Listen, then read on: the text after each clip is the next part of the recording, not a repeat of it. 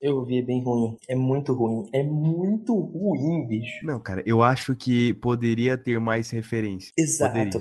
Porque, É- é tipo, muita ele- pouca. Ele, tinha que ter mais referências. Tipo, sei lá, algo com tipo passa fome ou algo do tipo. Coisa do tipo comunismo Mas não é funciona. legal, é, mas confesso que a parte, a gata é comunista, pra não deixar um triste, ela chamou também, é genial. É genial. O que tem é É genial, mas poderia ser mais. Sim, ele tem tanto potencial, mas ele usa tão pouca referência. Foda. Uhum. Pedrão, faz a introdução. Ah, cara, tudo bem.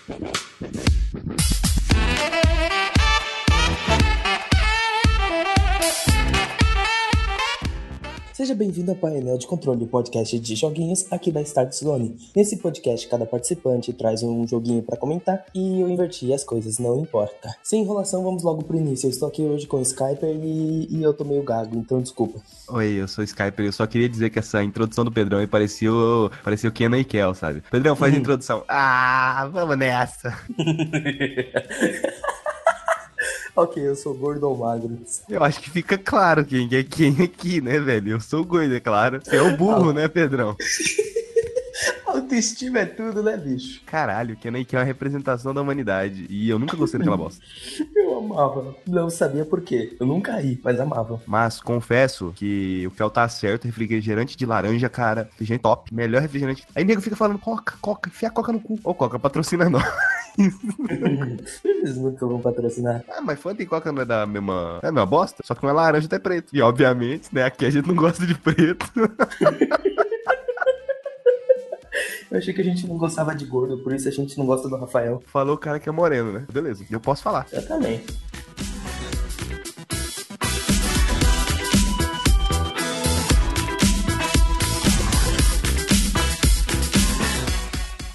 Começou? Pedrão, eu fiquei sabendo que você foi jogar uns jogos aí da Ubisoft, aquele, aquela série lá é, é Rainbow Skies. Cara, que horrível. É, é isso aí, é isso.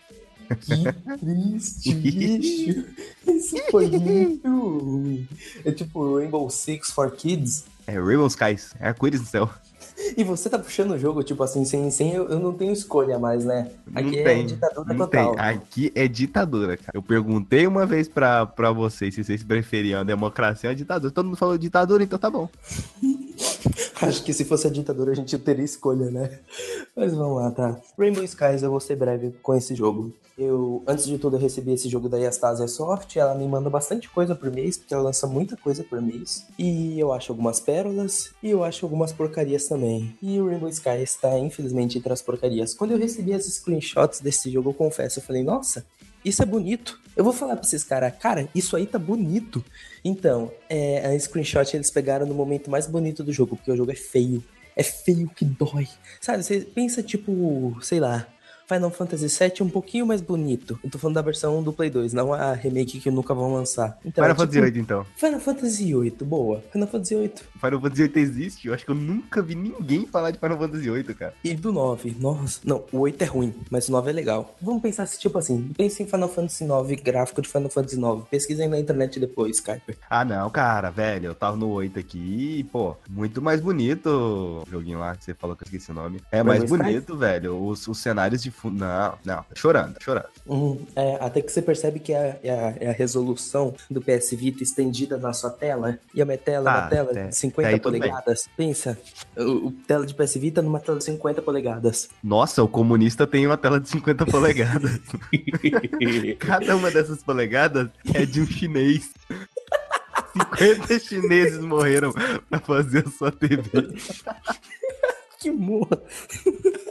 Pra fazer parte da lore, cara. Tem que ter a piada de comunismo. Agora a gente pode seguir normal. Ok. Enfim, eu fui de jogar esse jogo. Eu comecei mó empolgadão. Não, esse jogo é bonito, esse jogo é bonito. Pô, vou jogar, é bonito. Ele é um saco. Ele é muito chato. Eu gosto. Ele, pra explicar pra vocês o que ele é. Ele é um RPG tático, ou seja, é aquele jogo que você segue a história, ou como uma light novel, ou como andando pelo cenário mesmo normal. E quando você for lutar contra os seus inimigos, você pode começar, dependendo do, do jogo, no caso de RPG tático, ou você pode fazer aquele esquema de começar com vantagem ou com desvantagem.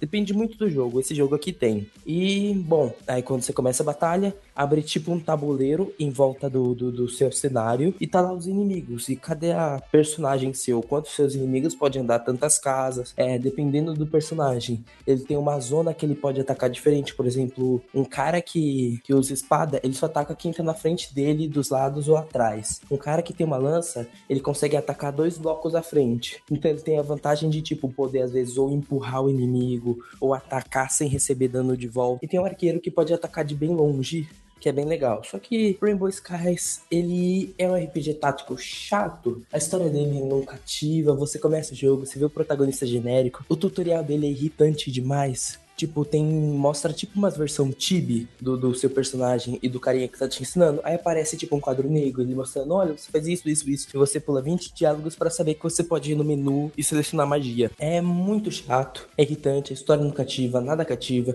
Qual é a história dessa porra? Não é praticamente, olha só, as pessoas vivem. É tipo história de Skyward Sword que eu vou contar depois. As pessoas vivem no céu porque abaixo do céu é muito perigoso, tem muitos monstros. Então você é um cara que, após completar uma certa idade, você quer entrar pra elite de, de, de, de, de guerreiros.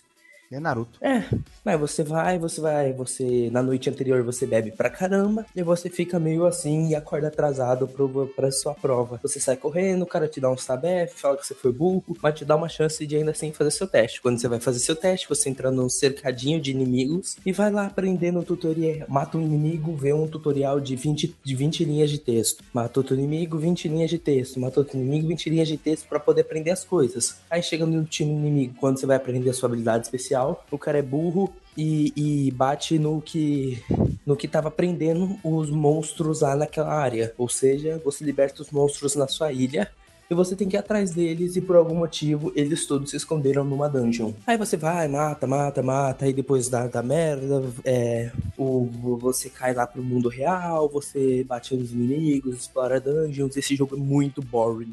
Eu não consegui chegar até o final. Eu amo o gênero de RPG estratégico. Eu amo. Eu amo Final Fantasy Tactics. Eu amo é, Giana Dark. Cara, eu tô gostando demais de vários jogos desse gênero. E tipo, Fire Emblem eu amo. E tipo, cara, eu não aguentei esse jogo. Eu não aguentei de tão chato que ele é. Desculpa, mas eu não recomendo Rainbow Skies. Confesso que é difícil de até de encontrar gameplay no YouTube desse jogo. Por que será? Mas, cara, assim, lançou pro Vita, você já meio que entende que não é muito bom, né? Review lançou pro Vita e é sensacional. Pedrão, hum. Não quebra a minha lógica.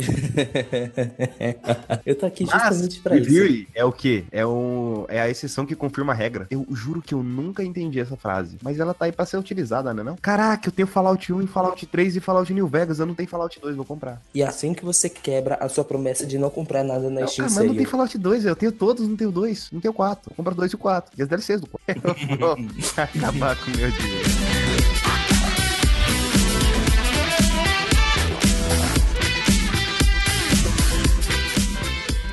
Skyper, o que você trouxe para nós hoje? Tá, Pedrão. É, falando, de, falando de cidades que voam no céu e de carros que atravessam as montanhas. Eu achei que você ia falar de Não. carros que voam no inferno. Eu vou falar de Lego Marvel Super Heroes 2. Tem tudo a ver. Ai, meu Deus. Tá. Por Cara, quê? é assim, vamos lá. Lego Marvel Super Heroes 1 é bom pra caralho. Sabe por que, que Lego Marvel Super Heroes 1 é bom pra caralho? Pelo simples fato de que eles pegam a porra de uma história original e fazem a porra da história, fazem um jogo lá. Aí você tem o que? Você tem Quarteto Fantástico, você tem X-Men, você tem Vingadores, você tem todo mundo com a história original foda pra caralho, todo mundo derrotando a porra do Galactus. Na verdade, a história dá uma bela da reviravolta até chegar no Galactus. E isso, acho que foi a coisa mais legal daquele jogo, porque, tipo assim, ele mostrava coisas que eu não tinha visto ainda, que na tipo época... Um GTA de Lego. Um GTA de Lego que você pode usar o Homem de Ferro. Pensa, um Homem de Ferro que voa dirigindo um carro ou uma moto. Porque sim. Imagina dois Homens de Ferro numa moto, velho.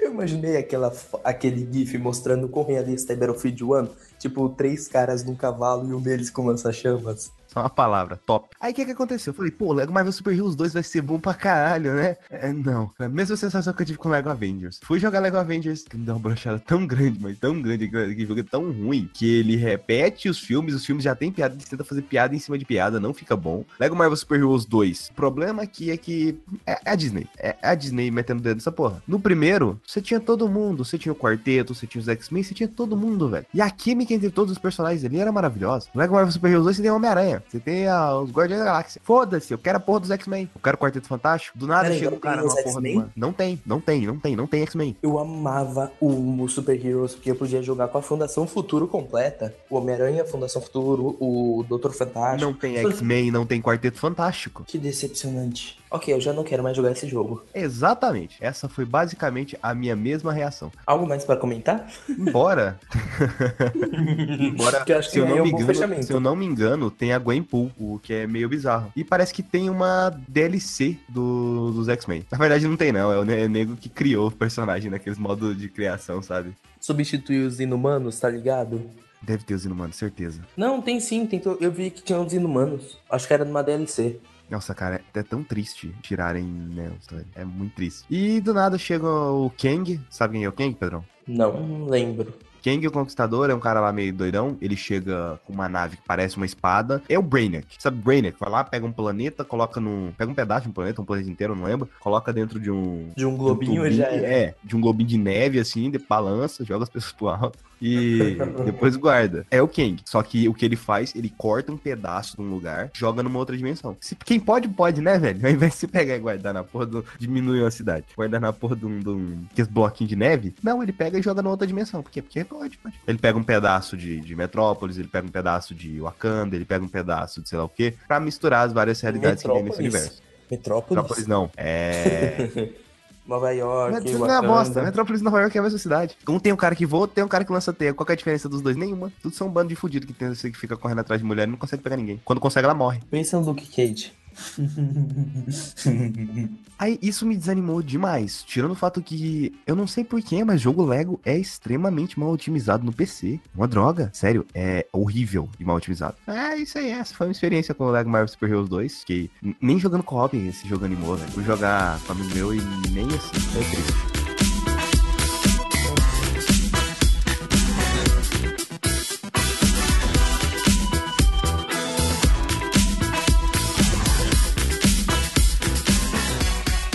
Pedrão, Ô, agora diga. sim. Quarteto Fantástico é uma família, não é? Uhum. Então eu acho que você deveria falar de um jogo que tem uma relação de um pai e um filho. Cara, esses ganchos estão tão incríveis. É, no caso, sim, o jogo que eu estou falando pra você falar é The Legend of Zelda Skyward Sword. Eu sabia que você fazia isso, bicho. Porque, pelo simples fato da relação do, do- daquele personagem lá, daquele personagem másculo chamado Zelda, com a sua espada, a Master Sword, né? Uma relação de um pai e um filho. A Zelda é a Master Sword.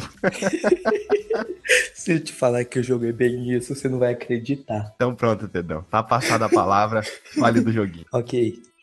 Como vocês sabem, eu comprei o Wii faz alguns meses. E quando eu comprei ele, Precisava eu... falar disso de novo, cara. A gente já tá decepcionado com você por ter comprado um i. Sim. E junto com ele, eu comprei The Legend of Zelda Skyward Sword. E bem, foi, foi um jogo que demorou pra eu zerar, porque ele é bem grande. The Legend of Zelda Skyward Sword foi um jogo que foi lançado em comemoração a, sei lá, 20 anos de Zelda, talvez? Não lembro, dane-se quantos anos Zelda fez. Enfim. E tipo, ele foi Esse lançado Zelda, como... foda-se a Nintendo, a gente vai destruir o mundo. Aí um mês depois, Kuiper comprou um Switch. Ai, ai, prever o futuro é foda, né? Enfim, eu também tô quase. Mas, Enfim.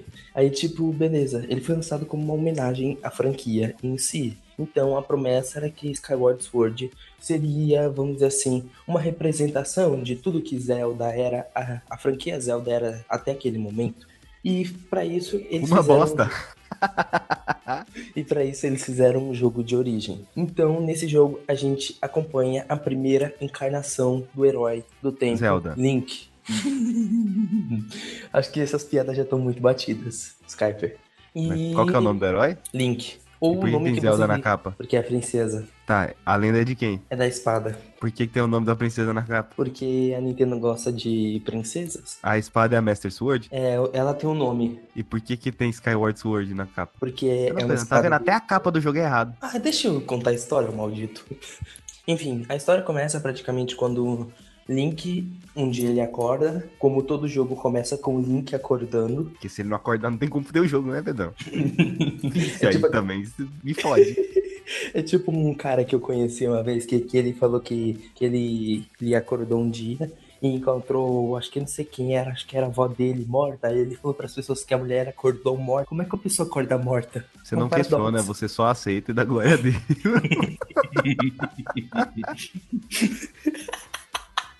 Ok. Mano, eu tô muito ácido hoje, velho. Você tá, você tá chato.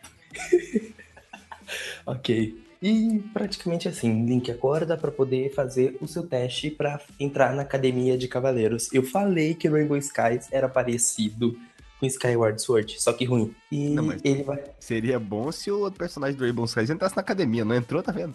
aí Link vai fazer o teste. E tipo, primeiramente acontece algumas coisas meio que chatas, o rival dele fica falando, "Ô, você não vai fazer, você não vai conseguir, eu vou conseguir, porque todo Fala ano só se forma um, porque todo ano só se forma uma pessoa pra se tornar cavaleiro. Então, tipo, tá uma galera querendo se tornar e o seu rival ele faz algumas coisas, esconde seu pássaro. E a primeira missão é isso, você vai lá, procura seu pássaro, acha ele, entra na competição, esculacha todo mundo, os caras tentam trapacear na competição, você ganha, você se torna um cavaleiro. Cara, o início desse jogo é a coisa mais chata que eu joguei em qualquer jogo, sério. Chato pra caralho. Realmente é mu- muito chato o início. Aí, beleza, depois que você se torna um cavaleiro, Zelda toca a canção que abençoa você e te dá um manto de Hylia, que é a deusa daquele mundo. Hylia, ela praticamente criou aquela ilha no céu para impedir que as pessoas entrem em contato com os monstros que estão abaixo da terra. Pois lá embaixo tem Tipo um... que? A sua mãe. Chega, né? Acho que já chega, né? E beleza. E tinha uma profecia que um dia a deusa Hylia ia escolher um herói pra poder lidar com tudo isso e matar o mal supremo. E eis que o, um dia o Link, já como cavaleiro, ele faz um voo junto com a Zelda, a sua melhor amiga, sua amada também. Aham, sei. Melhor friendzone. E nesse jogo eles não estão em friendzone, é tipo praticamente romance assumido. É impressionante como a relação deles, tipo, evolui ao longo do jogo. O pai da Zelda é o carinha que tem bigode? Sim, ele é muito Gordo. engraçado. Barrigudo. É esse que eu tô falando? É o Rafael mais velho. É, eu não sei se tá tão assumido assim, não, porque o pai chegou perto ali, o Link colocou a mão na cabeça e falou: fudeu, neguinho, corre. eu tô vendo aqui, velho. Não sei se assumiu, não, hein? Uhum. Aí você e a Zelda estão comemorando que você se tornou um cavaleiro, voando em seus pássaros, até que um meio que um vendaval, um furacão, sei lá o que, pega vocês dois de jeito e, e acaba fazendo com que o, o Link desmaie e acabe pousando em sua própria ilha, mas a Zelda desapareceu. Então você presenteado com a sua primeira espada e você tem que seguir em jornada para poder encontrar a Zelda. É, no E caso, meio- eu travei aí. Travei Qual? nessa parte. Porque o que que acontece? Eu não tenho um emote. Então, quando você vai jogar no emulador a porra de um jogo que precisa do emote, como que você faz pra você tirar a espada de dentro da pedra? Não, eu simplesmente aceitei. Eu não sou escolhido, esse é o final do jogo, acabou pra mim. a timeline de Zelda nunca aconteceu pra mim. Desce aqueles créditos lá do. do... Now the world don't move. tipo, puxa espada, não consegui. Ah, dane-se. A Zelda morreu. Aí o mundo é mergulhado em trevas e acabou a linha do tempo de Zelda. É isso aí. Enfim. E nessa espada tem uma surpresa. Ela está viva, diferente dos outros jogos, que é simplesmente um objeto inanimado com muito poder. Ela habita um ser. Um, um espírito guia que foi enviado pela própria deusa Hylia. A sua querida Fei. A Fei, ela é praticamente a personificação da sua espada. Então, praticamente, você pode, ironicamente, ter uma relação de amizade grande com o objeto que você usa para matar seus inimigos. Então você chega, ah, tal, eu não sei o que eu tô fazendo. Você vai lá e pergunta pra essa espada: Ô, oh, onde é que eu tenho que ir? E a sua espada te responde: Ô, oh, vai pra lá. Enfia a espada no cu. não, eu pera, cara, é... eu sei que vai demorar, mas eu tô muito curioso pra saber se funciona mesmo o bagulho do emote, cara, com a espada. Sim, sim. Dá certo, velho. Perfeitamente. Ironicamente, funciona muito bem. O, o, primeiro teste que você tem é a primeira dungeon do jogo. Lá tem diversas plantas carnívoras. O primeiro teste simplesmente... que você tem é tentar tirar a espada de dentro da pedra, obviamente. Eu não consegui. Mas depois disso, quando você entra na primeira dungeon, você encontra os primeiros inimigos que requerem um pouco mais de estratégia. Então, por exemplo, você tem as plantas carnívoras, que a boca delas estão aberta em horizontal, então você só pode cortar elas em horizontal. As que estão abertas em vertical, você pode cortar em vertical. E beleza, isso é o básico, mas já requer uma estratégia diferente. Se você for fazer um corte diferente do que a boca dela tá aberta, você não consegue cortar ela. Ela simplesmente vai mexer a cabeça e mudar o tipo de corte. Agora, os inimigos que requerem. Nessa vez da dungeon vai ter alguns inimigos meio chatos que vão requerer um pouco mais de habilidade, que é tipo as aranhas. Elas normalmente vão ter alguma teia em volta delas, você vai ter que destruir a teia antes. E depois, quando elas estiver presa no teto, você vai ter que bater, bater, bater nelas até elas virarem um corpo para você e mostrar seu ponto fraco. E naquele momento você vai ter que dar uma estocada, mas você não vai conseguir tão fácil porque a aranha vai estar tá mexendo para lá e para cá, para lá e para cá, e você tem que acertar no momento certo. Então todos os movimentos do emote são capturados de forma perfeita por causa do acessório Emotion Plus. E o jogo exige sim uma certa estratégia por causa dos seus movimentos. Tipo, o esquema de você usar o controle como extensão do, do, do, seu corpo, como a espada sendo algo tão natural, é incrível, porque realmente funciona muito bem. É, e você que já tá acostumado a utilizar as mãos, né? É, Pedrão, eu tô olhando aqui, aí eu não sei porque veio o pensamento aqui na minha cabeça. Imagina se Dark Souls tivesse uma gameplay parecida com isso. É. Suicídio? É. É uma é opção, né? Já, já pegaria o emote e tacava na cabeça logo, assim, vou me matar porque eu tô puto com essa porra. Entra na banheira e, e, e tá com o emote. Entra na banheira, pega o emote pra cortar o pulso. eu vou usar essa espada, filha da puta. Cortar meu Aí vai estar tá lá piscando. Bateria fraca. Olha, mestre, a bateria. Quanto tempo você demorou pra terminar esse jogo? Hum, eu tenho umas 30 horas nele. Demorei uma torno disso, umas 30 horas para terminar o jogo. Por quê? Não, não, ele não tem tantas horas assim, mas ele tem muito conteúdo adicional, tipo de secundárias, de você poder fazer. Esse jogo ele trabalha assim como todos os Zeldas, principalmente como a Link to the Past. Você vai nas dungeons principais, depois que você fazer elas, eles vão te dar mais algumas dungeons para você cumprir e depois disso mais alguns desafios. Então eu sinto que parece que a franquia Zelda em si ela tem um esquema muito repeti não repetitivo, mas ela tem por natureza algumas barrigas, sabe? Algumas coisas que não precisa. Tipo, eu fiz minha primeira jornada, show. Eu fui nos primeiros templos para tentar resgatar Zelda. O show, descobri o meu propósito que eu tenho que fazer. Eu tenho que forjar a espada mestra vai em todos os templos agora com habilidades novas, faz o juízo do espírito para provar que você é digno de entrar na dungeon versão 2, pega a chama, dá pra imbuir a sua espada, show, faz isso todas as dungeons, show. Agora você tem que fazer a canção do herói, agora você tem que fazer tal coisa, sabe?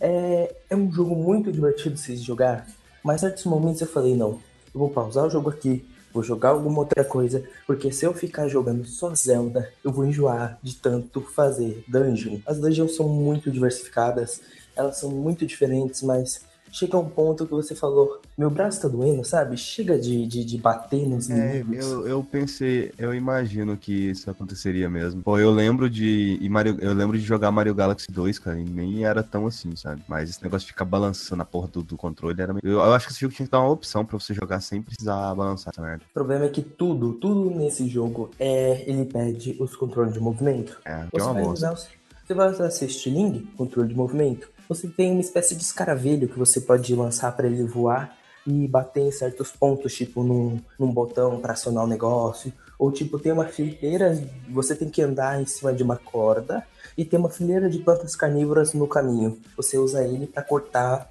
o, as raízes das, das plantas carnívoras. Então, tipo, ele tem bastante utilidade, mas para variar, você tem que controlar ele com o seu sensor de movimento. O arco e flecha você controla com seu sensor de movimento. Então eles usam muito, muito, muito Até para você nadar, você tem que usar o seu controle de movimento. Então, literalmente, o jogo pede demais isso. Então, não é um jogo para você jogar por mais de uma hora e meia. É um jogo muito divertido. A história dele é sensacional, é emocionante, é muito bem feita, mas é um jogo para você jogar uma hora e meia por dia. É literalmente uma joia da Nintendo. A Nintendo sabe fazer história, sabe fazer aventuras incríveis e emocionantes. É um jogo que vale a pena até hoje. Mas.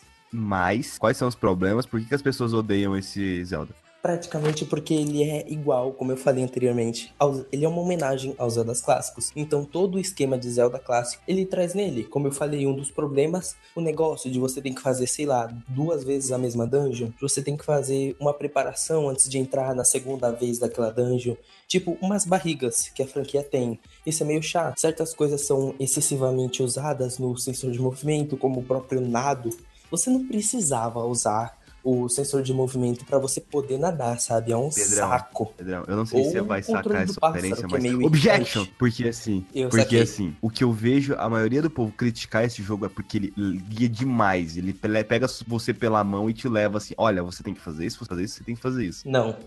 Eu, É o que eu objection. Todo Objection. mundo fala. Ele tem muita coisa, tipo, teve várias vezes que eu fiquei empacado no jogo e você pegava a Fi É e ruim. perguntava o que que eu faço agora e ela não te dava resposta. Ela não te dava resposta. Você tinha que descobrir por conta própria. Olha só, eu tô vendo que essa parede é um pouquinho diferente. Eu vou tacar uma bomba aqui. Olha só, lugar secreto. Olha só, eu tô perdido. O que que eu faço? Eu vou jogar meu escaravelho aqui pra ver o que, que tem no ambiente. Ah, eu descobri uma coisa, mas peraí, meu escaravelho não chega até lá. O que que eu faço agora? Então, tipo, o jogo tem essas coisinhas e, tipo, às vezes a Fi, ela é meio chata. Ela é tipo a Navi, ela irrita um pouco às vezes porque ela fala: Ah, agora você tem que ir pro deserto de Lanayru. Ah, agora você tem que ir pro vulcão de Eredin. Agora você tem que ir pras florestas.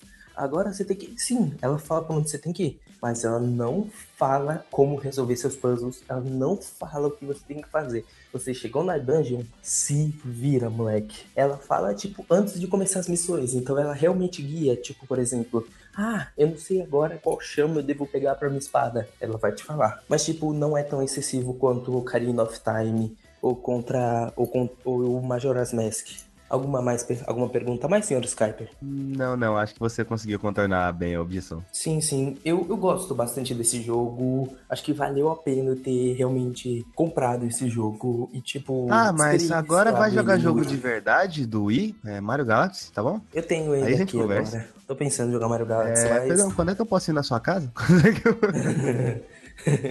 é Mario Galaxy, velho. É, mas eu tenho uma paradinha no Mario Galaxy pra eu poder jogar um pouco do Minish Cap. Fazer o quê? Virei fã de Zelda. Ah, velho, Mini- Miniscap dá pra jogar, sei lá, né? Você tem PSP? Hum, o que eu tinha era emprestado. É, eu tenho, então Miniscap você joga pra jogar no PSP, né? Talvez.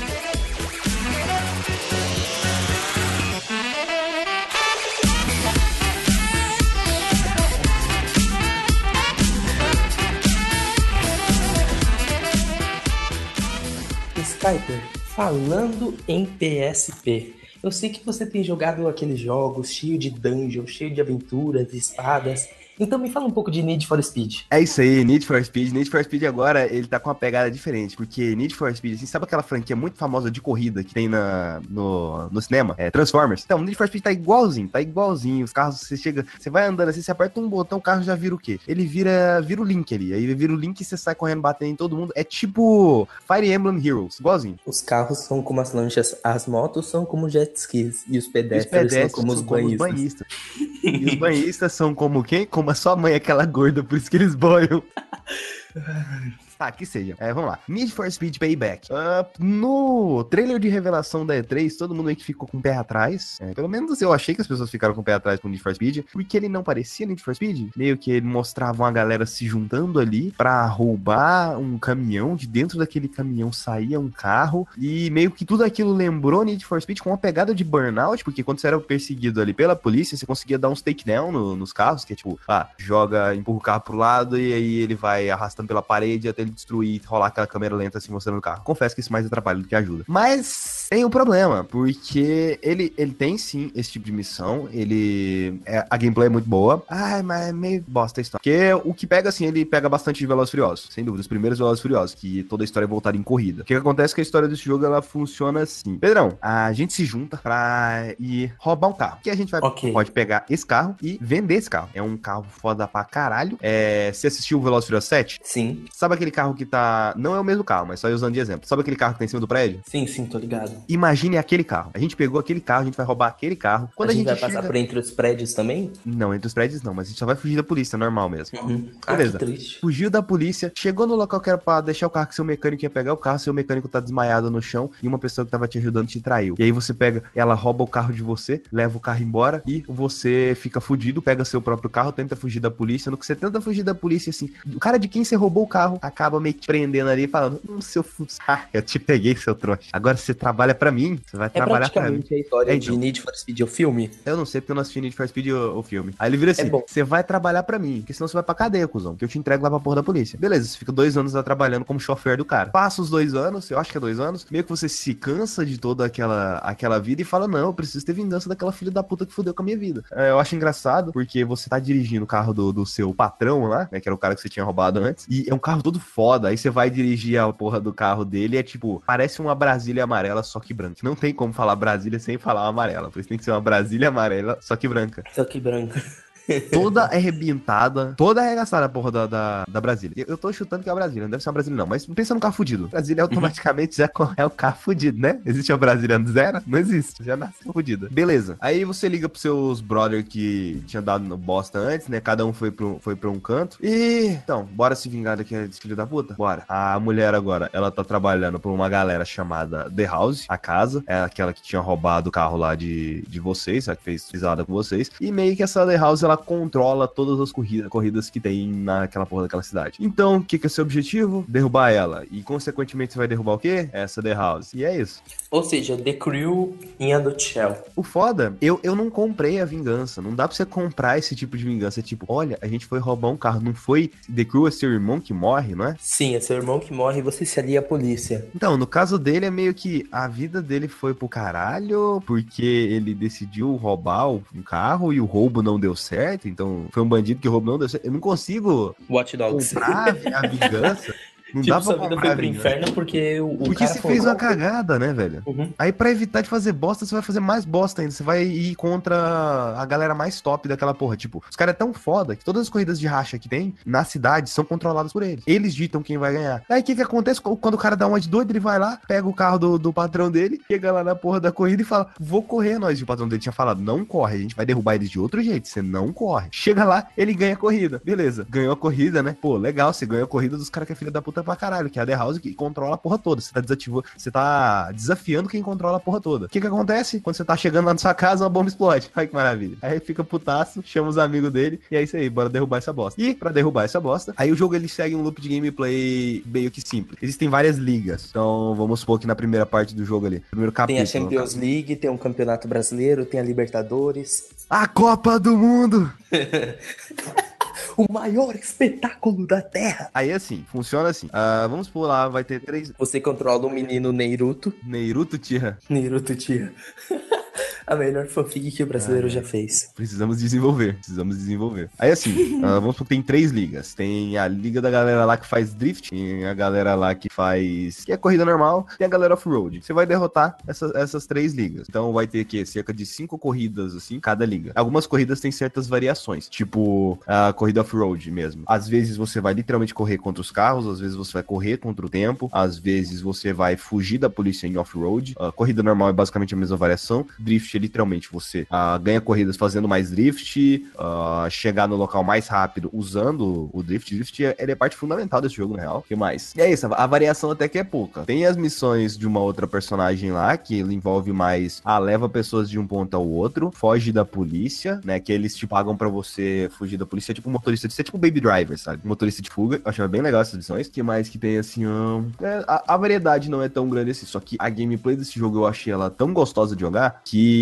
é, é, foi de boa. Se tivesse mais corridas e foda-se a história, eu ia jogar mais, sabe? Uma perguntinha. E as notebox? Olha, funciona assim. Uh, todo mundo sabe que esse jogo ele te empurra para você comprar loot box. Então, no final de cada corrida, você vai vai aparecer três cartas na sua tela. Você vai escolher entre essas cartas. Essas cartas vai melhorar algum aspecto do seu carro, vai ser algum motor, algum tipo de coisa. Beleza, você vai comprar, você vai pegar essa carta aí que o jogo já tá te entregando uma, certo? Mais para frente, lá pro terceiro capítulo, porque assim, quando você conclui um capítulo lá, beleza, fez as três ligas, fez a do drift, fez off-road, fez a corrida. Completou as três, você vai ter uma missão da história. Essa missão da história vai ser aquelas missões de cutscene que é tipo a missão que teve lá no, no trailer da E3, deles roubando o carro, que sai de dentro da. O carro sai de dentro daquela porra e você sai dirigindo o carro, esse tipo de missão. Depois, você vai ter que derrotar mais três ligas, mais uma missão de história, depois derrota mais três ligas, mais uma missão de história. Eu não sei quantas que são, assim, no geral. Lembrando que cada ligazinha tem um tipo de historinha dentro da própria liga mesmo. Tem uma garota lá que é meio que uma youtuber, assim, ela te considera muito bosta, porque, porque você não tem Instagram, sabe? É tipo isso. E ela vai falando que ela é melhor que você, porque ela dirige e faz live ao mesmo tempo, e ela é foda, e ela sei lá o quê, e aí você derrota ela, porque, obviamente, quem é o protagonista dessa história, não é não? Beleza. Finalizou a corrida, ganhou essa porra dessa, dessa cartinha, você equipa no seu carro. Então, o seu carro, ele tem um nível. Vamos supor que você tá com a, sei lá, Ferrari Galardo. Existe? Não existe? Sei lá. Não, existe? Vamos, não sei. Vamos fingir que existe. Vamos fingir que existe. Eu acho que existe, sim. Ferrari... Gatorade. Galardo. Existe, existe. Existe Ferrari Galardo, sim. Existe. É aquela que ela tem uma, uma frente mais curvada pra frente. Como todas as outras.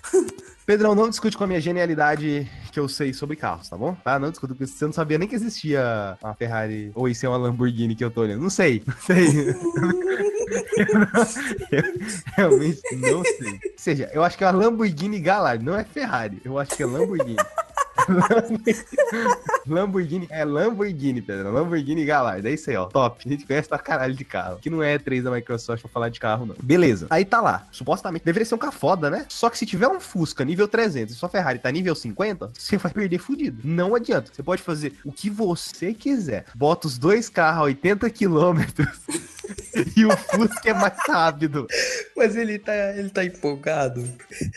O nível dele é maior, cara. Não adianta, não adianta, não adianta. Então, chega, a, tipo, as primeiras corridas do jogo é tranquilo. Lá pra metade do jogo é tranquilo. Começa a chegar mais pro final. Quando chega nas últimas três ligas que você tem que fazer, puta que pariu, vira um inferno essa porra de jogo. Porque tem corrida que, literalmente, ah, nos momentos de curva, você vai conseguir ultrapassar os carros. O problema é nas retas. O meu carro, o carro que eu tinha pra corrida, ele tava no nível 220. O carro que eu tinha que apostar contra, os carros que eu tinha que apostar no nível 350. Então, durante todas essas corridas, o que, que eu tive que fazer? Eu ia lá comprar um novo carro. Isso para evitar grind, que eu não fiz grind nesse jogo. Eu ia lá comprar um novo carro. Eu comprava um novo carro e eu comprava as cartinhas. Dá pra você comprar as cartas com o dinheiro do. Você não compra com o dinheiro do jogo. Você ganha as cartas quando você corre, mas você pode trocar essas cartas por um, um bagulhete azul, vou chamar de bagulhete azul. Que esse bagulhete azul você consegue girar umas. É, num negócio aleatório lá para você ver se você cria mais cartas, gastando três desses bagulhetes azuis, entendeu, Pedro? Sim, ou seja, caça-níqueis. Exatamente. Você faz a corrida, você ganhou uma carta. Não é a carta que você quer, você troca pelo bagulhete azul. Se tiver três bagulhetes azul, você puxa aquela alavanca lá e gira os três. Dentre esses três, você pode escolher a marca do item que você quer. Às vezes, se seu carro tá equipado com várias marcas do mesmo item, ele dá mais bônus, se é uma marca parecida. Você pode escolher qual peça do motor que é. Eu não vou citar nenhuma aqui, porque eu vou lá saber peça de motor. Tipo, roda deve ser parte do motor, né, não, Pedro? com certeza. Faz, faz, sentido, ó. Ela gira, gira. Obviamente que o escapamento fica na frente do carro. Não, o escapamento fica por cima. Você nunca viu ônibus, não?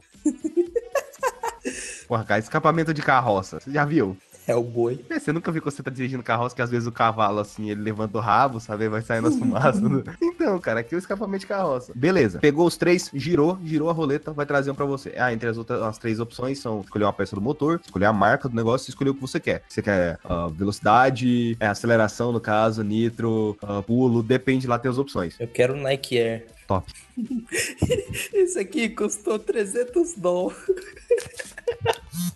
Aí o que? Você vai pegar essas cartas e equipar no seu carro. Essas cartas fazem você subir de nível. O problema é que não tem como você comprar as cartas. Tem como comprar as cartas diretamente. Só que assim, se você vai numa loja para comprar carta, não é como se a loja tivesse todas as cartas disponíveis para você comprar. Ela tem cinco cartas. Ela tem 10 cartas disponíveis para você comprar. Daqui cinco minutos atualiza para mais outras 10. Então, de tempos em tempos, o que eu fazia quando eu cheguei nessas corridas fodidas, né? Vamos um pouquinho. Pra você ter noção, o nível que aumenta é aumenta demais. Igual, uh, da primeiro pro segundo níveis de corrida, eu tava com carro 160 66 uh, de nível. A corrida tinha nível 250, mas eu consegui evoluir esse carro até 220 mais ou menos, o mesmo carro. Só que depois quando foi para 220 para 350, não adiantava. Comprei outro carro. Comprei outro carro, já fui direto na loja do de onde pega as cartas, comprei as cartas que tinha lá, equipei meu carro e aí eu consegui um carro mais rápido para correr. Ainda assim, eu penei nessas últimas corridas. O dinheiro ele não é ele não é difícil de ganhar, até porque tem até um bagulho de apostas assim no, no jogo, tipo, ah, no início de cada corrida vai aparecer uma aposta se você quer fazer ou não. E aí vai estar tá lá, a aposta você paga 1.500 para apostar se você perder, só que você ganha 20 mil se você ganhar. Em nenhum momento eu, eu me senti prejudicado assim, pode recusar, você pode aceitar isso, não tem problema, mas tipo, ah, passa 500 metros de drift seguidos, aí sem, sem parar nem nada, fazer esse combo de drift, ah, faz um pulo de 2, 3 segundos, ou de, é, destrua vários obstáculos na pista. Eles adicionam esse mini objetivo dentro do jogo. Tipo Forza Horizon. Esse jogo copia pra caralho Forza Horizon. Mas sabe uma coisa maravilhosa que o Forza não tem aqui? Hum. Voltar no tempo, cara. Nossa, como eu amo isso. E você sente. Eu não joguei Forza. Eu sei como funciona aquela bosta. E é maravilhoso aquela mecânica de voltar no tempo. O fato de você ter que reiniciar uma corrida por um simples erro que você cometeu é chato pra caralho. Outra coisa que me irrita, é, me irrita bastante até, é que quando você pega Need for Speed Underground 2, meio que, velho, você comprou o carro, aquele é seu carro e pau no cu do, do mundo. Você pode fazer o que você quiser naquela porra daquele carro. Você pode tornar aquele carro o melhor carro que tem na, na porra do jogo. Aqui não funciona. Aqui você pega um carro de nível baixo, você não consegue melhorar ele e deixar o melhor carro do jogo. Isso eu acho meio bosta, porque você não tem aquela coisa de ó, apego sentimental ao carro. Aí eu acho bem chato, tanto que eu lembro, meus amigos tudo pegavam a porra do Honda Civic no, no Underground 2. Eu olho pra um Honda Civic quando eu tô andando de moto na rua, eu falo, caralho, esse é o carro do Need for Speed Underground 2, né? Caso antigo, né? E os carros do Underground 2, eles funcionavam pra tudo quando é tipo de coisa. Você quer correr off-road? É o Honda Civic. Você quer fazer é, corrida de arrancada, né? Corrida de passar marcha? Honda Civic. Você quer fazer corrida de circuito normal? Honda Civic. Você quer fazer. Só tinha as.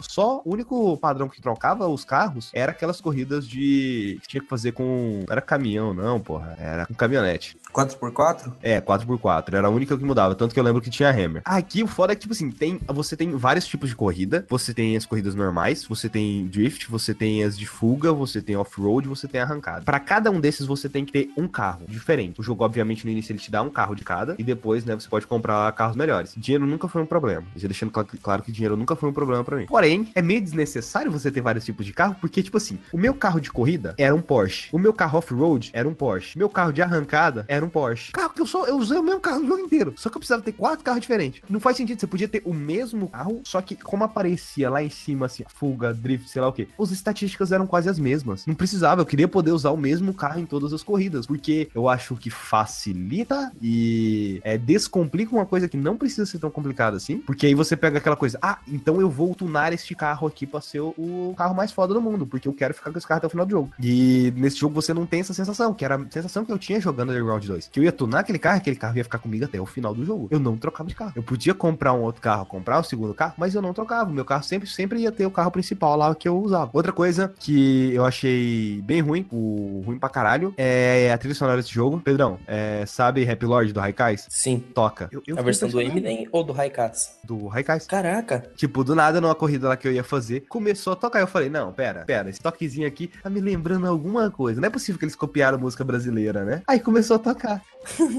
Só que o que eu acho meio merda. Se a versão do Whindersson Nunes. A trilha, ela é legal, ela é boa. Só que entre um load e outro corta. Ah, não. Então você não continua, não continua aquela fluidez. Então eu tava tocando Raikais quando eu terminei a corrida, cortou a música. Aí deu Coito vontade de perder. Coito interrompido, cara. Deu, dá vontade de você.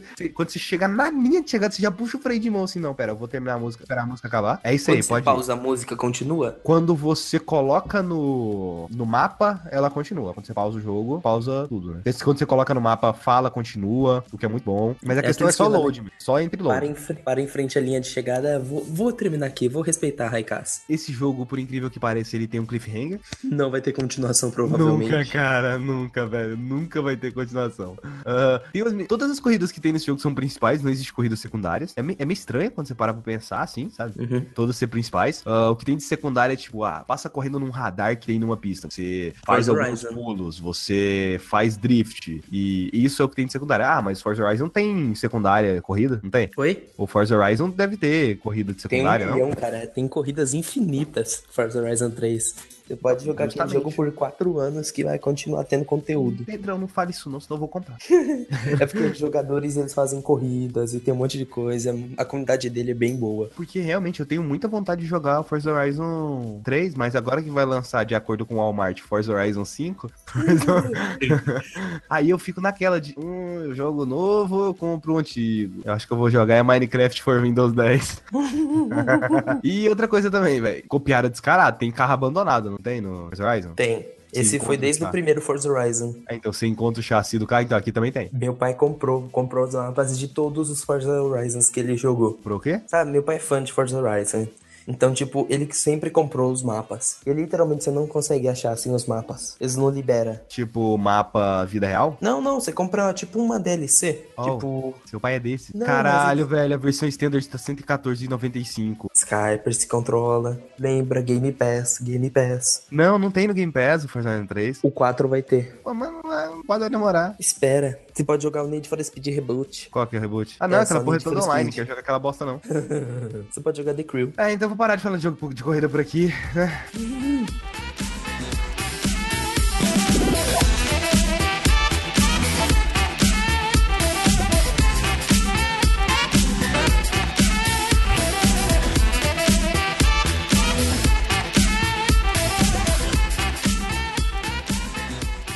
Pedrão, Diga, agora sim, iremos falar aqui de um jogo muito respeitoso. Se trata de um anel. Ah. Esse anel é, consegue destruir toda uma civilização. Ele foi criado para exterminar uma civilização, que era basicamente zumbis em formatos de uns bichinhos meio bizarros, assim, que é, que é meio grandinho e tem umas perninhas fininhas. Eu, eu quero saber de onde você tá tirando essa referência, porque eu não tô achando.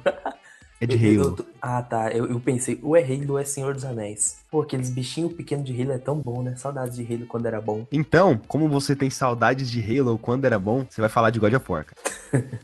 Ok, hoje é o programa dos pa- paralelos inconcretos. Enfim, é God of War, né, cara? Que acho que todo mundo que fala desse jogo elogiou e ele tem seus motivos. Eu acho que nesse jogo, eu acho melhor, Sky, pra você fazer as perguntas do que eu falar sobre ele. Que eu acho que você que não jogou, acho que deve ter um pouco mais de dúvida do que simplesmente eu falando tudo. Tá, eu primeiro quero saber por que jogar God of War 4? É, cara, primeira coisa é quem odiava é, God of War 1, 2 e 3 e o Ascension e os de PSP, cara, eu acho que pode conseguir uma boa coisa nesse jogo. Kratos não é mais um personagem extremamente irritante, ele é um per- personagem, na verdade, bastante contemplativo até agora. Você consegue observar a beleza da mudança então, ao longo do jogo, você vai percebendo uma jornada, você vai percebendo um crescimento, coisa que não rolava depois de God of War 2. Porque God of War 2 é só vingança, vingança, vingança, vingança. God of War 1, ele ainda tinha alguma camada. No 2, ele virou um espectro da vingança e foi matando todo mundo.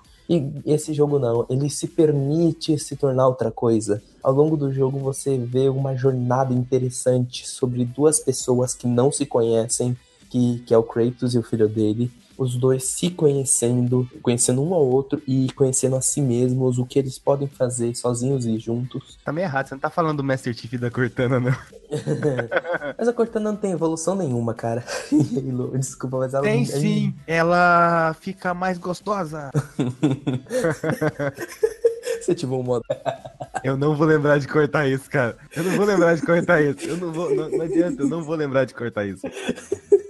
Ah, enfim. E tipo, beleza. É, é, o jogo é muito mais do que simplesmente um jogo de matar inimigos. Tudo bem que grande parte do jogo é o combate, mas eu sinto que esse God of War é um jogo perfeito de aventura. É de você observar uma jornada de dois estranhos embarcando num mundo totalmente novo pra você, principalmente jogador. Eu praticamente senti em God of War o mesmo que eu senti ao ler Hobbit, saca? É praticamente um personagem que tá de saco cheio do mundo que ele vivia, de toda a história dele, ele querendo abandonar sua história antiga e querendo traçar uma nova história junto com a sua galera. Traçou, não é à toa que criou o garoto, né não? E tipo, cara. Mas eu tenho uma outra pergunta. Hum. Não, continua seu raciocínio aí, depois eu falo. Tipo, cara, é, o que esse jogo faz é muito interessante, porque todos os God of War, como eu falei, era uma história burra sobre vingança. E esse God of War, ele é uma história boa, ironicamente. Você vê o Kratos evoluindo, você vê o Atreus evoluindo, você, Não. você vê personagens tendo desenvolvimento. Mais ou menos. É muito legal. Os God of War antigos, eles não é só sobre vingança. O primeiro é sobre o vingança. Primeiro, não, o primeiro Mas é o primeiro ele, ele é sobre vingança e no final ele chega a ser a aceitação da cagada que o Kratos fez. E os outros o chegam a ser. Zeus, toca, tocaram foda-se. Zeus, Zeus. É, tocaram foda-se. Não tem motivo para se vingar, não tem motivo pra fazer nada no segundo. Cara, não tem motivo pro segundo existir. Tipo, não é. A, a, história do segundo não é que o. Eu, eu não lembro muito bem. Mas a história do segundo não é que o Kratos ele já tá como o deus da guerra e ele começa a fazer bosta. Pô, esses foram os deuses que colocaram eles, ele ali, velho. Você entendeu? Não tem, não tem motivo pra ter colocado ele ali e aí depois eles querem tirar, porque já. Não, velho. É que praticamente mandaram uma, ele matar o Ares, porque o Ares estava se envolvendo demais em assunto humano, no caso, matando muitos humanos. E Kratos, ele estava se envolvendo também muito em assuntos humanos, só que no caso, ajudando o povo de Esparta. Basicamente isso. Então ele escolhia seus lados na guerra. E por isso que eles queriam detonar o Kratos. Isso aí é The Last of Us o nome.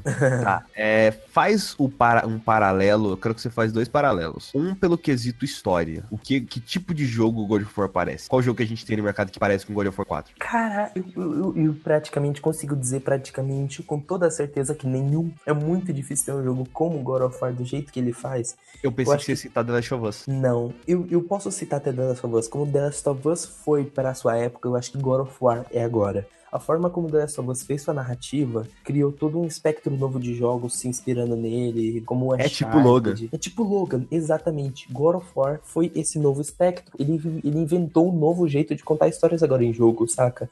Ele usa de uma forma mais diferente de cinematografia. É um jogo cinematográfico, mas não é aquele jogo que você fica assistindo filminho, que grande parte do jogo é gameplay. Só que você joga o jogo inteiro num plano sequência que nunca acaba. E é muito interessante isso, porque até em Fast Travel você continua no plano sequência. Então é um jogo muito diferente, que tem uma linguagem muito diferente. E tipo, você pode até pensar em algumas coisas semelhantes a The Last of Us, como desenvolvimento de personagem, mas tipo, cara, Bioshock já fazia isso também. Bioshock 2, Bioshock 2 não, Bioshock 1, Bioshock Infinite já fazia desenvolvimento de personagem daquela forma. O, eu diria que se tem algo parecido, eu acho que é Bioshock. No, no esquema do mundo. Você já chegou a jogar Bioshock 1, né, Skyper? Há uh, 10 horas. Ok, então você já pegou bastante daqueles recursos de áudio, texto, essas coisas, os coletáveis que te dão mais história, né? Sim, mas eu não sei até que parte eu cheguei, porque eu jogava 10 horas, eu parava, e depois eu começava de novo, eu parava, eu começava de novo, eu parava, eu começava de novo. Eu nunca avancei tanto assim em Bioshock. Quando eu falo 10 horas é porque eu explorava cada canto daquele jogo. Sim, então, God of War te influencia muito a isso, porque, tipo, cara, a história dele é uma história X. Kratos e Atreus em sua jornada para poder fazer o objetivo lá deles. E tipo, meu, é uma história simples. Cara, você joga God of War, ele parece, você vê uma gameplay e você acha que é épico. E é épico, mas não é uma história grandiosa, não é o Kratos contra milhares de deuses. É literalmente o Kratos fazendo o último desejo de sua esposa. É um bagulho muito simples. É uma jornada mais pessoal do que uma jornada heróica para salvar universos e salvar mundos. Então, tipo, o jeito que eles contam a história mais épica e o que deixa aquele universo mais épico são as coisas secundárias, tipo, as histórias que o menino anota e, tipo, as histórias que você ouve das pessoas à sua volta vão deixando aquele universo mais rico, mais mais interessante, mais palpável até. Então, conforme você vai passando e conhecendo novos personagens, eles vão te contando a perspectiva deles daquele mundo. E isso eu acho interessante porque é o que acontece em BioShock. Tipo, você pega o áudio de um cara que não curte muito aquele sistema de Rapture, ele vai te falar: o sistema é assim, assim, ele é horroroso, não sei o que, a gente tem que acabar com isso. Vai pegar um cara que é o criador de Rapture, ele vai falar: não, o sistema é perfeito. Só que alguém que é podre invadiu o meu sistema. Então você vai ter perspectivas diferentes sobre aquele mundo. A mesma coisa acontece em God of War. Eles têm perspectivas muito diferentes de que cada pessoa tem, baseado em suas próprias experiências. E Kratos é praticamente eu sou novo nesse mundo, apesar de eu estar bastante tempo aqui. Ele não saía para explorar tanto assim. Ele era literalmente, ele é um cara avesso àquela cultura. Ele sabe algumas coisinhas, mas não tudo. Então, praticamente você, jogador, e o Kratos aprende sobre aquele mundo juntos. E é uma narrativa bastante interessante isso. Que se você não quiser explorar os diálogos a mais, ou os textos, você já vai ter uma história boa. Mas se você lê os textos, você vai aprender sobre a mitologia nórdica, sobre uma perspectiva diferente, uma interpretação diferente. E isso é bem interessante. E o outro comparativo é na questão da gameplay. Você acha que chega, tipo, próximo a um Horizon? Nem perto de Horizon, cara. Eu acho que você chega perto de algum jogo, cara. Quando eu falo Horizon, é tipo, não na quesito jogabilidade em si, mas fala uhum. da forma como a gameplay funciona. Você Também entendeu? não. Não, porque Horizon é aquele jogo tipo The Witcher, milhares de popins no seu mapa, e, de, e God of War não é tanto assim. Eu digo, se você for pegar alguma coisa para descrever God of War, ele é um jogo de uma narrativa muito emergente, então o jogo também é.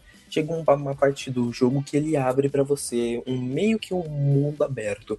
Só que, tipo, não existem milhares de popins na sua tela. Você vai explorando da sua própria forma. Então, eu, olha só, eu, é tipo, se eu fosse fazer um comparativo de gameplay, eu faria com Legend of Zelda Breath of the Wild. Você vê lá longe, tem, olha, tem uma coisa interessante ali no horizonte. Eu vou até lá com meu barco olha só, tem uma história nova aqui, tem uma missão nova, tem uma coisa diferente aqui, ganhei uma habilidade nova, ganhei uma arma nova por causa disso. E tipo, o jogo vai assim, saca? Então se for um comparativo de gameplay, eu acho que é mais parecido com o que Zelda faz de tipo, tudo bem, você tá livre, mas aqui, ó, eu vou colocar pontos de interesse na sua vista para você poder enxergar e se interessar e querer ir até lá explorar. É isso que God of War faz. Não é tão parecido com Horizon que tipo bota milhões de palpinhos no seu no seu minimapa. Mas no quesito que eu falei assim do Horizon seria mais essa questão de ah, você tá explorando uma nova sociedade ali.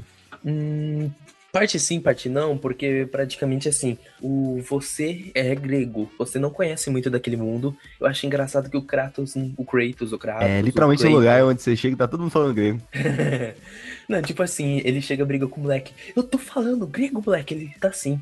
Enfim. E tipo. O moleque filho da puta dá uma machadada na cabeça dele, só pra tomar confusão. Caralho. Não, eu, tô, eu tomei ódio dele agora, não, não quero jogar E pior que o moleque é a coisa mais útil do mundo, porque o Kratos, ele é da Grécia, ele é de Esparta, ele não sabe ler a língua nórdica. Então o Kratos vê alguma coisa, olha só, tem runas ali, eu não sei ler aquilo. Garoto, lê pra mim. Garoto, o que que isso quer dizer? O, qual que é a história que tá escrita nessa runa? Garoto, garoto, faz isso, garoto, lê aquilo, garoto, lê aquilo. Então, tipo, o Kratos não sabe ler aquela língua. E, tipo, eu acho engraçado que tem até piadas em relação a isso. Tipo, eu não sou burro, eu sei ler, mas não essa língua. E, tipo, o, o garoto, então, ele passa a te ensinar sobre o mundo dele, o mundo em que ele cresceu e que é normal para ele, mas não pro pai dele. Então, tipo, assim, a narrativa do lado do Kratos é descobrindo um novo mundo. Mas você tem alguém do seu lado que já conhece aquele mundo e já parece, sabe, aquele gosto meio que tipo, eu já conheço isso aqui, você jogador tem essa sensação. Eu já conheço esse mundo, mas eu tenho muito mais para aprender. O garoto não sabe de tudo, ele ainda é uma criança, então ele pode aprender mais. O Kratos, ele não sabe de nada, então praticamente assim, você vai ter um conhecimento de alguém que já conhece um pouco, você vai aprender com quem não conhece nada, e aos poucos, quanto mais NPCs você encontra, mais do mundo você vai aprender. Então, sim, tem um pouco daquela coisa do Horizon de explorar um mundo novo, mas não tanto, porque querendo ou não, aquele mundo é palpável para você. Tolkien já escreveu sobre sobre isso. O Senhor dos Anéis já tinha elfos, então, tipo, você já conhece um pouco daquela mitologia nórdica, só que de interpretações diferentes dela. Tem alguma dúvida a mais? Pior que não. Eu realmente não me interesso em saber como tá a gameplay desse jogo. A única coisa que eu vi foi os vídeos da E3, só pra você ter noção. Eu não me interesso em como tá, em como tá. A temática do jogo me interessa. Pela, pela temática que eu vou estar tá jogando, não pelo fato da gameplay em si, sabe? Que pra mim tanto faz. Se eu souber ou não como é a gameplay, eu vou jogar o jogo. Tipo, o jogo ele já me vendeu pela temática dele. E é sensacional, cara literalmente esse jogo é incrível. Ele tem um outro furo de roteiro, mas The Last of Us tem furos de roteiro e ninguém nunca reclamou. The Last of Us tem furo de roteiro aonde? Pode falar The Last of Us tem furo de roteiro, não? O final dele é um furo de roteiro, cara. Sim, não, não, não, não, não, não é não. The Last of Us tem umas barrigas gigantes. Tem. Furo de roteiro eu não acho que ele tenha, não. Então, God of Tem umas barrigas, ele tem. Não, ele tem. God of War também tem algumas barrigas, mas você não percebe muito, porque praticamente você fala: olha, eu tô gostando disso aqui. Ah, peraí, eu vou ter que jogar mais um pouco. A história tá dizendo é, que. A barriga do, do The Last of Us, eu vejo ela mais em si, porque é repetitivo demais a gameplay de The Last of Us, cara. Eu não gosto da gameplay de The Last of Us.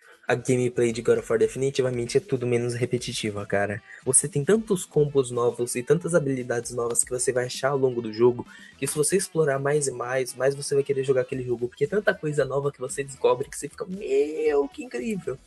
Essa reação, assim, você grita assim pro, pro céu. Meu, que incrível. Sim, sim. Eu dava risada em meio a algumas batalhas porque eu tava muito feliz, cara. O jogo é incrível, é sensacional. Eu tô na jornada de platinar ele, eu já fiz muita coisa. Eu tô quase Ai, platinando. Pedrão, Pro Gamer ataca novamente. Só falta os coletáveis. Eu fiz todas as missões do jogo, só falta os coletáveis. Eu- Não, eu cara, amei. Tá uma boa. Eu amei esse jogo, cara. Tudo nele é sensacional. Eu recomendo todo mundo que tem o Play 4 jogue. Quem tem o Xbox One, fica tranquilo. Você consegue ainda vender o seu console e trabalhar mais um mês pra poder comprar o God of War. Não faz isso não, não, não faz isso não, sério, não fa... não, nossa, não, você tem Xbox, não vende pra comprar o PlayStation 4 nem fudendo, não faz isso. O Pedro ele foi babaca aí, sabe por quê? Porque ele tem os dois. Exatamente. Ele foi babaca.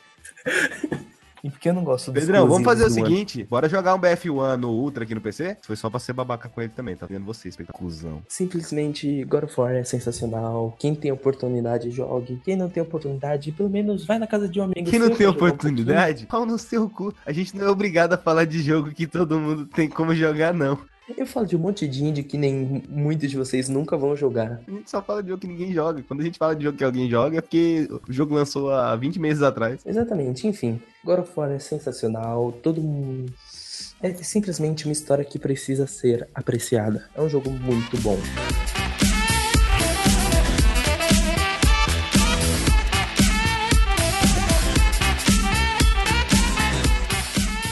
Depois de anos tentando gravar um podcast junto, nós conseguimos. Olha só que milagre. Ficou bom, Ficou- ficou bom. ficou- ficou- ficou ficou bom. Eu vou sentir esse Não, mas sabe o que, que é mais top? Sabe o que é mais top? O Twitter da Start Zone. Que é arroba StartZone BR. Sabe outra coisa muito top? O nosso Discord, que funciona quase como um fórum. Exatamente, é o nosso fórum onde a gente publica bosta. A gente fez uma cobertura. A nossa cobertura da E3 foi pelo Discord. Exatamente, foi muito boa, por sinal. Por quê? Porque a gente ia fazer alguma coisa fora do Discord, mas deu preguiça. Ninguém, ninguém falou vamos fazer, então né, foda-se, né? Hum. É, é isso aí. Sabe o que que... ó, A gente tem uma coisa no underground do, do mundo, sabe? Ads. Então, nossa fanpage tá junto com ele. Start Zone, você pode procurar lá no Facebook. A gente também tem um canal no YouTube, tá meio morto. Um dia a gente Às volta. vezes, ele, às vezes ele revive assim ao vivo. Um dia ele- a gente volta. Já até tirei a parte de vídeos do site. E o canal do YouTube é Start Zone. Ah, no caso, são dois canais. Um canal a gente posta os vídeos, o outro canal posta as lives. Embora as lives tenham sido também estejam sendo feitas no canal principal primeiro, eu ainda vou passar pro canal secundário ainda pra copiar a jogabilidade de vez, porque é isso aí. Pedrão, qual me diz aquela bosta da sua rede social com aquele nome ridículo? Vocês podem me encontrar no Twitter, arroba famigeradopgm. Eu entro todo dia lá. Eu realmente sou uma pessoa bastante ativa no Twitter, melhor rede social do mundo. É, e você tem o pior nick do mundo nela. Arroba famigeradopgm, né? Obviamente. Sabe um nick melhor que esse, uma pessoa melhor que você? Arroba Skyper67. Mano, as, as call to action desse podcast estão maravilhosas. A gente mandou bem. As pessoas, então é isso. Vocês lembram que no último podcast a gente falou que o podcast saía na segunda? Não é na segunda, não. É na terça. Por quê? Porque. Porque. Deixa eu explicar o porquê. É simples. Eu cheguei a te explicar o porquê, Pedro. Porque pensa assim: a gente tá gravando numa quinta. A gente tá gravando isso aqui dia 21, certo? Uhum. O que que acontece? Amanhã, você acha que eu vou estar eu vou estar em casa? Não vou. No sábado, você acha que eu faço alguma coisa no site? Uhum. Jogo. No domingo, você acha que eu faço alguma coisa? Vou pegar. Isso Jogo. sou eu. Na segunda, eu não faço nada à noite. Então a segunda eu deixo pra editar. E aí sai aonde? Na terça. E se eu deixo pra editar na segunda e sair na segunda, fica muito pesado quando é um cast de discussão. Verdade. Aí o que, que vai acontecer? Vai chegar na segunda, eu vou ficar com preguiça, eu vou dormir, vou editar quando? Na terça. Pra sair na terça. Pra sair na terça, 23h59. Porque já teve cast que saiu às 23h59, só porque eu não queria postar no outro dia. Responsabilidade. Não, eu- é, para de falar de outro site aqui. Outro site não é permitido. Negócio, não tem negócio de outro site aqui, não é permitido, não. Mas então é isso, pessoas. E até a próxima terça-feira. Fiquem com a música maravilhosa.